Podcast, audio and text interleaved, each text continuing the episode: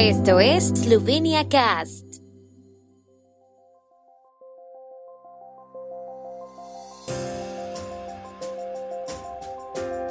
Noticias. Presidente Pajor recibió al embajador de Ucrania en Eslovenia. La concentración de ayer en apoyo a Ucrania también contó con el apoyo de representantes del gobierno. Eslovenia acogió anoche a 68 refugiados ucranianos. Radgonske Gorice ampliará su oferta al turismo en Gornia Radgona. El presidente de la República, Borut Pajor, recibió ayer al embajador de Ucrania en Eslovenia, Mikhailo Brodovich. Expresaron su preocupación por la guerra en Ucrania. El embajador ucraniano informó al jefe de Estado esloveno sobre la situación actual de su país tras la invasión rusa. En sus conversaciones con el embajador, el presidente Pajor aseguró a Ucrania todo el apoyo disponible y subrayó que Ucrania tenía una ventaja moral sobre el agresor. Reiteró su beneplácito por la disposición de Ucrania a negociar y dijo que debían utilizarse todas las opciones diplomáticas para detener la agresión pidió al embajador que transmitiera al presidente ucraniano Volodymyr Zelensky su sincera admiración por su valor y el del pueblo ucraniano en tiempos difíciles. En la concentración de ayer en apoyo a Ucrania, realizada en Kongresny Terk, en el centro de Ljubljana, organizada por la Asociación Cultural Ljubljana-Kiev, la diáspora ucraniana y la Embajada de Ucrania, han intervenido el primer ministro Yanis Yansha y los ministros Matei Tonin y Strauko Entre otras cosas, señalaron que Ucrania también lucha por la libertad y la democracia de toda Europa. Los asistentes a la concentración expresaron su solidaridad con Ucrania y su apoyo a la comunidad ucraniana en Eslovenia. Condenaron la agresión rusa y apoyaron una respuesta europea y de la OTAN unida.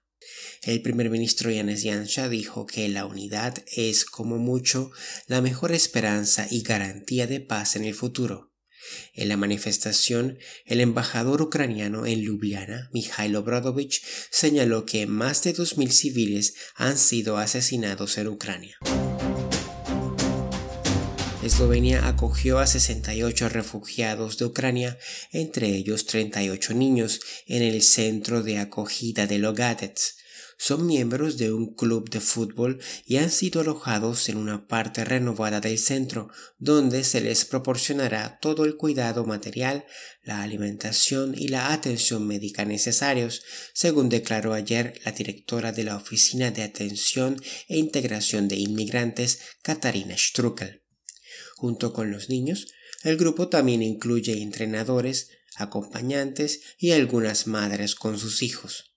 Según la funcionaria, los miembros del club de fútbol querían sobre todo tener la posibilidad de practicar el deporte, por lo que la oficina se puso en contacto con la Asociación de Fútbol de Eslovenia y les aseguraron que darían a los niños la oportunidad de entrenar y jugar partidos amistosos.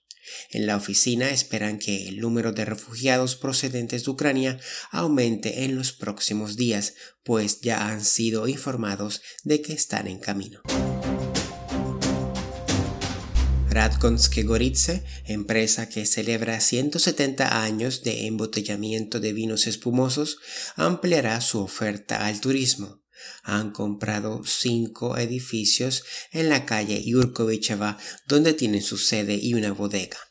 Se utilizarán para reactivar la oferta de restauración, un hotel boutique y de apartamentos y un centro de salud. También se está trabajando en un teleférico desde el castillo de Gornia Radgona, desde donde se podrá cruzar el río Mura hasta Radgona en Austria. El tiempo en Eslovenia.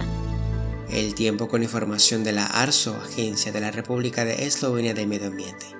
Hoy estará principalmente despejado. Las máximas diurnas serán de 8 a 13 grados centígrados. Por la tarde se nublará en el norte del país. Mañana estará despejado al inicio de la mañana con nubes parciales y variables en el interior de Eslovenia a lo largo del día.